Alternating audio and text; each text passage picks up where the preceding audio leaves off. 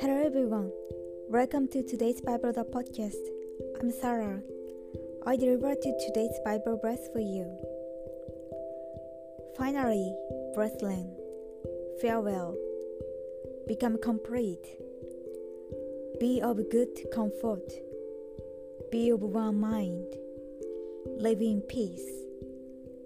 And the God of love and peace will be with you. Amen. God is with us today, encouraging and comforting us. He is always with us because God is the same forever. Thank you for listening. Hope you have a wonderful day.